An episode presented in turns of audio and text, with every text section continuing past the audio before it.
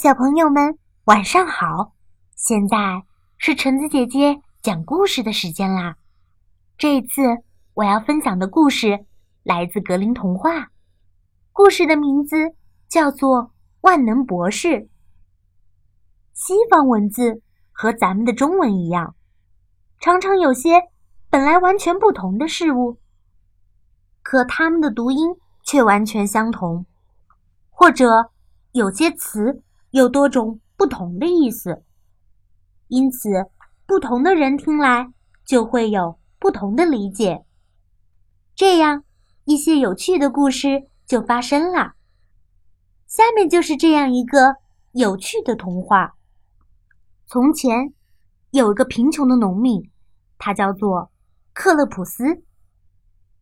这四个字与螃蟹同音。一次，克勒普斯。拉了满满一车柴进城，把它们卖给了一个医生，得到了两枚银币。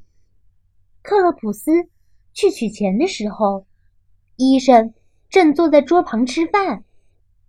他看见人家吃好菜、喝美酒，心里非常羡慕，恨不得自己也能当个医生才好。他呆呆的站了一会儿。终于鼓起勇气问：“我是不是也能成为一位医生？”医生说：“啊，当然，马上就可以办到。首先，你去买本书入门的那种，要封面上印着公鸡的那样。第二，把你的车和两头牛都卖掉，用那些钱去买医生穿的衣服。”和用的各种器械。第三，请人给你做块招牌，写上“我是万能医生”，把这几个大字钉在你的门上，这样就可以了。但是克勒普斯却不知道，在德文中，“医生”和“博士”是一个词。克勒普斯立即回家。按照医生的话，置办了一切，开始做起医生来。但是别人却把万能医生理解成了万能博士。这个消息很快就传得很远很远。没过多久，一个富贵人家的珠宝被偷了。他听说某某村住着一个万能博士。他就认为这个万能博士一定知道自己的珠宝是被谁偷了，于是他就亲自坐车请万能博士上家里来。克勒普斯把自己的妻子格莱特也带上了，一同来到了贵族的家里。到了他们家，饭已经摆上了，克勒普斯。立刻被邀入席，不过他又要求自己的妻子坐在旁边。这时候，第一个仆人端来一碗精美的菜肴。克勒普斯撞一撞他的妻子，小声地说：“嘿，格莱特，这是第一个。”他的意思是这个仆人是第一个来上菜的。谁知。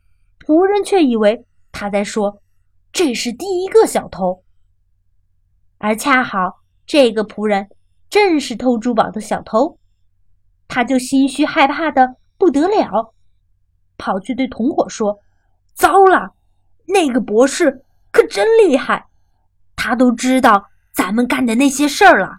他刚才说我是第一个嘞。”第二个仆人顿时吓得不敢再进去。但是又不得不进去。当他胆战心惊的端着碗走进大厅时，克勒普斯又撞撞他的妻子，小声地说：“格莱特，这是第二个。”仆人吓得赶紧退了出来。第三个仆人的遭遇也不见得好。克勒普斯又对他的妻子说：“嘿，格莱特，这是第三个。”第四个仆人轮到端一只盖着盖子的碗进来。贵族老爷见了就说：“请博士显显本领，猜猜碗里装的是什么？”碗里呢，正装着些螃蟹。可农民哪里会知道呢？他两眼瞪着碗，不知如何是好，不禁叹息道：“唉，我这可怜的克勒普斯啊！”他说的是自己的名字，贵族老爷却以为他说的是螃蟹，于是便惊呼道：“天哪，真是神了！你真的知道？那么……”你也一定知道是谁偷了我的珠宝，对吗？那四个仆人一听，吓得要命，忙冲克勒普斯使了个眼色，要他出去一下。等他一出去，仆人们立即承认珠宝是他们几个偷的，愿意把他交出来，还准备给克勒普斯一大笔酬金，只求他不向老爷。告发他们，因为他们担心事情一旦暴露，他们便会受到惩罚。他们还领着克勒普斯去看了藏珠宝的地方。克勒普斯满意的回到大厅里，坐在桌边，对老爷说：“老爷，我现在想查一查我的书，看看这个珠宝。”藏在什么地方？偏偏第五个仆人想偷听博士，还知道些什么？他就爬进灶孔里，只见克勒普斯打开了他那本入门书，翻来翻去的，他想找那只公鸡，却怎么也找不到。于是他就说：“你是在里面，我非叫你出来不可。”藏在灶里面的仆人一听。以为克勒普斯是在说他，吓得他赶快跳出来，大喊：“这人什么都知道！”接着，克勒普斯给贵族老爷指出了藏珠宝的地方，但是他并没有说出珠宝是谁偷的。这样一来，双方都给了他很多的酬金。从此，这位普通的农民。就成为了一位人人皆知的万能博士喽。好啦，我们今天的故事到这里就结束啦，下次再继续吧。